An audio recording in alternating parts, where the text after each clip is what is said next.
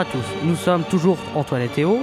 Vous voici dans l'émission Historia, dans laquelle nous décortiquerons l'histoire, ses secrets et ses acteurs.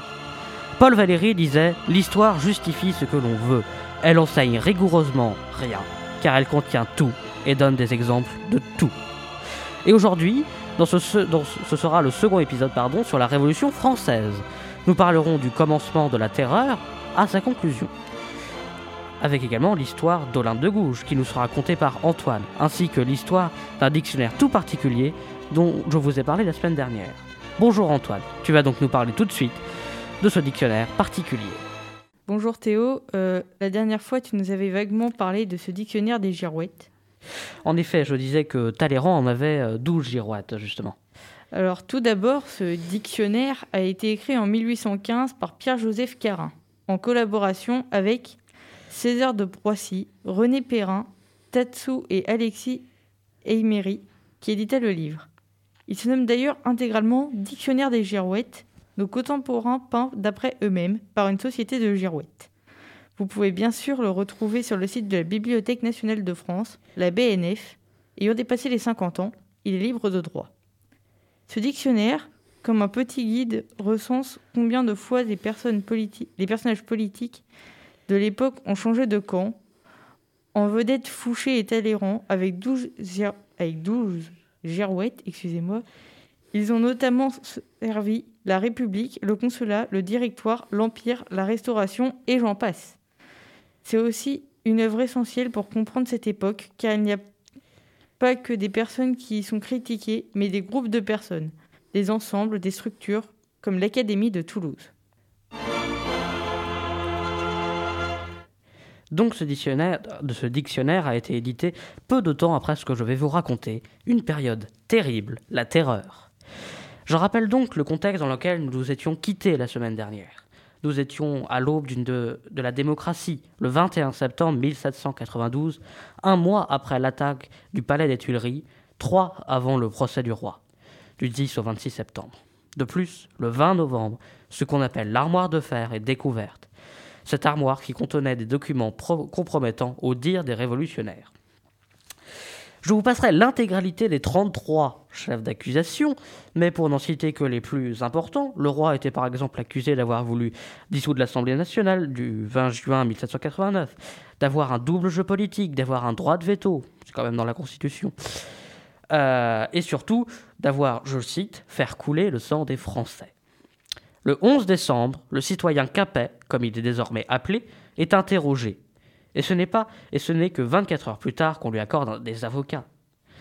Il eut comme conseil de défense François Tronchet, un avocat, Chrétien Guillaume de Lamoigne et Malzerbe, un nom bien compliqué qui fut deux fois ministre, et Raymond de Sèze, ancien magistrat et avocat.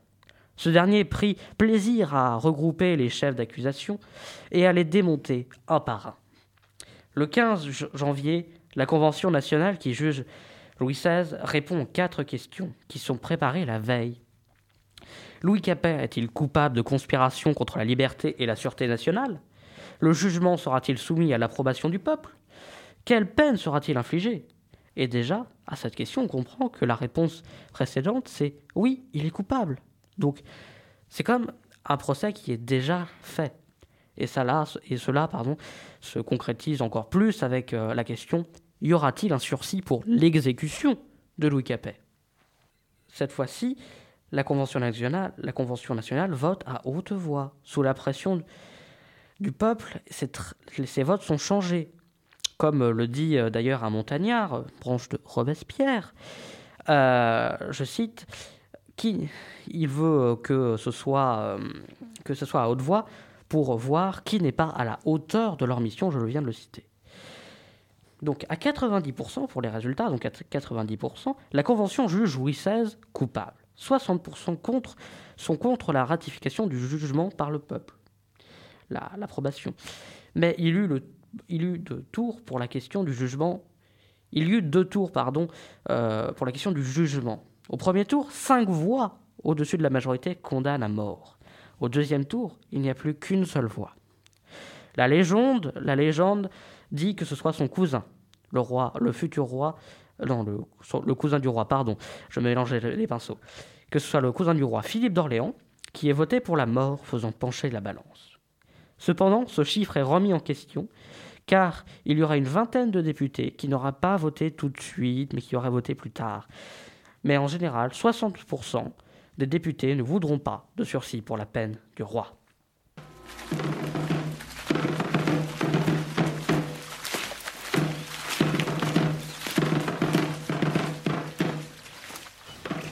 Le roi est donc condamné à mort. Le 21 janvier, il est exécuté, place de la Révolution, aujourd'hui place de la Concorde. Alors que Louis XVI est prêt à pardonner ceux qui l'ont condamné, la lame de la guillotine tombe.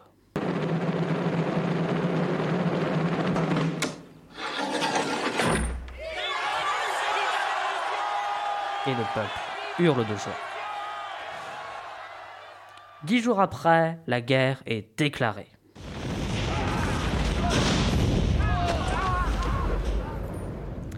Mais la Convention met en place, met du temps à réagir et décide seulement le 24 février de recenser plus de 300 000 hommes. Bien sûr, pour le recrutement, on réunit tous les hommes valides. On les fait tirer au sort. Ceux qui tirent une boule noire partent. Ceux qui tirent une boule blanche restent. Normalement, il y aurait une dizaine de boules blanches, cinq, euh, une dizaine de boules, pardon, cinq blanches et cinq noires. Mais ce quota est un peu différent. On parle seulement d'une boule noire. Blanche, pardon, une boule blanche, seulement 1% de chance de rester. Alors que Paris est affamé, les commerçants ne voulant plus vendre contre des assignats, ancêtres des billets de banque, Marat appelle lui le peuple, Marat appelle lui le peuple à aller se servir lui-même. À la Convention, c'est la même panique. En pleine guerre, les Girondins et les Montagnards se battent au sujet de diverses lois alors que la Convention nationale vote la création d'un tribunal révolutionnaire, Danton prononcera cette terrible phrase. Soyons terribles pour empêcher le peuple de l'être. À partir de là, tout bascule. La terreur s'installe, prête à régner. Début avril, les, les Girondins sont exécutés.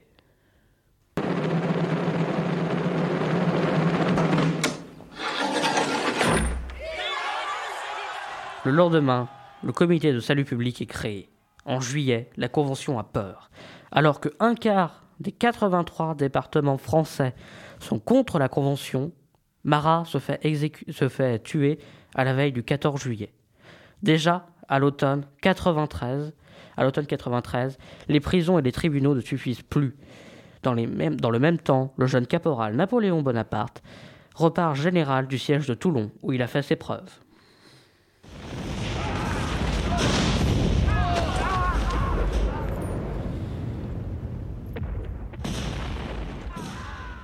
Entre le 14 et le 16 octobre, la reine, Marie-Antoinette, a le droit à un jugement express. Malade, elle sera exécutée le 16 octobre.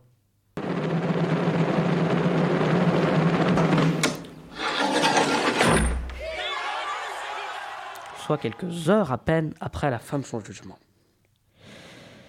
Après avoir purgé les Girondins en mars 1994, les montagnards, qui dominent la Convention nationale, font arrêter et exécuter les hébertistes dont tu, nous parlais, Antoine, l'année dernière. Ce sont des, donc des radicaux qui trouvent Robespierre trop modéré, ce qui paraît légèrement inapproprié. Après, c'est Danton qui est exécuté en avril, aussi trouvé trop modéré, mais cette fois-ci par Robespierre. Mi-mai 1794, les tribunaux de province sont supprimés. Le 7, le culte de l'être suprême est instauré, pensé par Robespierre, oui, on commence à parler quand même beaucoup de, lui en cette fin de chronique, mais pendant tout le mois de juillet, ce dernier ne vient plus à la Convention. Il est malade, mais à son tour, il demande la tête de certains députés. Mais il ne donne pas de nom. Grave erreur, car les députés ont tous l'impression que Robespierre, qui élimine les opposants, ses opposants, un à un, se sentent tous concernés. Ils décident donc de se liguer. Le lendemain, Robespierre est arrêté. Le soir, il est secouru par ses partisans, comme nous le disait Antoine la semaine dernière. Il est donc blessé d'une façon incertaine à la mâchoire et il est exécuté le jour suivant. L'incorruptible n'est plus. La France peut respirer et dès l'exécution des sans-culottes disparaissent au profit de beaux habits qui inondent le nouveau Paris. Bonjour à tous, bonjour Théo. Merci pour cette seconde partie sur la Révolution, sur la terreur, dont va aussi souffrir la personne que je vais vous présenter aujourd'hui, Olympe de Gouges. Donc, pour commencer, Marie Gouze est née le 7 mai 1748 à Montauban. Son père serait Pierre Gouze, mais rien n'est sûr, celui-ci étant absent le jour du baptême. Sa mère, Anne-Olympe Mouisset, était la fille d'un avocat issu d'une famille de riches marchands drapiers. Le 24 octobre 1765, Marie fut mariée à un traiteur parisien de 30 ans son aîné, Louis-Yves Aubry. Marie donne naissance à un petit garçon, Pierre, quelques mois après. Cependant, Aubry meurt en 1766, emporté par une crue.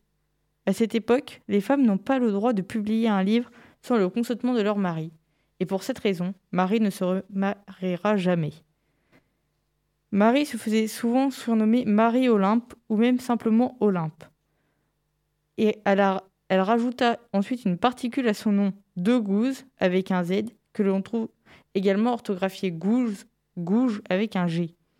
Elle signe donc la plupart de ses textes de ce pseudonyme. En 1770, Olympe part rejoindre sa sœur à Paris, accompagnée de son fils. Là-bas, elle rencontre un haut fonctionnaire de la marine, Jacques Bietrix de Rosière, ce dernier lui demande de l'épouser, mais Olympe refuse. Leur liaison perdurera toute leur vie. Elle mène une vie bourgeoise grâce à l'argent que lui donne son compagnon. De ce fait, elle figure dès 1774 dans l'Almanach de Paris, un annuaire des personnes de condition. À Paris, elle fréquente des salons littéraires, dans lesquels elle aurait rencontré Jean-Jacques Lefranc de Pompignan, le dramaturge auteur de la pièce de théâtre Didon. Olympe de Gouges crée sa propre troupe de théâtre, bien que cet art soit toujours sous étroit contrôle du pouvoir, c'est-à-dire sous censure. En 1787, le marquis de Maisonfort racheta la petite troupe de théâtre d'Olympe et conserva une partie de la troupe d'origine, dont le jeune Pierre Aubry. Olympe deviendra notamment célèbre grâce à sa pièce de, théâtre L'esclavage des Noirs ou l'heureux naufrage, qui fut publiée en 1792. Écrire cette pièce était un acte audacieux, surtout sous l'Ancien Régime, et les théâtres français avaient accepté la pièce avec quelque peu de réticence du fait qu'elle était subventionnée par la noblesse. Je parle du théâtre français. Suite à la publication de la pièce, Olympe subit de nombreuses menaces de mort, notamment de la part de propriétaires d'esclaves, auxquels euh, la pièce contre l'esclavage ne plaît pas beaucoup. En septembre 1785, un comédien se plaignit même de sa pièce et Olympe fut menacé d'emprisonnement à la Bastille, tandis que son œuvre était retirée du répertoire français. Cependant, le chevalier Michel de Cubière réussit à faire révoquer ses lettres de cachet, lettres de la main du roi qui l'a condamné. Durant la Révolution, cette pièce sera représentée à la Comédie Française et le texte sera finalement édité en 1791. En plus de ces pièces anti-esclavagistes, Olympe publia en février 1788 le livre des réflexions sur les hommes nègres. Ce texte l'a mis en contact avec la Société des Amis des Noirs, dont elle ne put jamais être membre du fait qu'elle était une femme.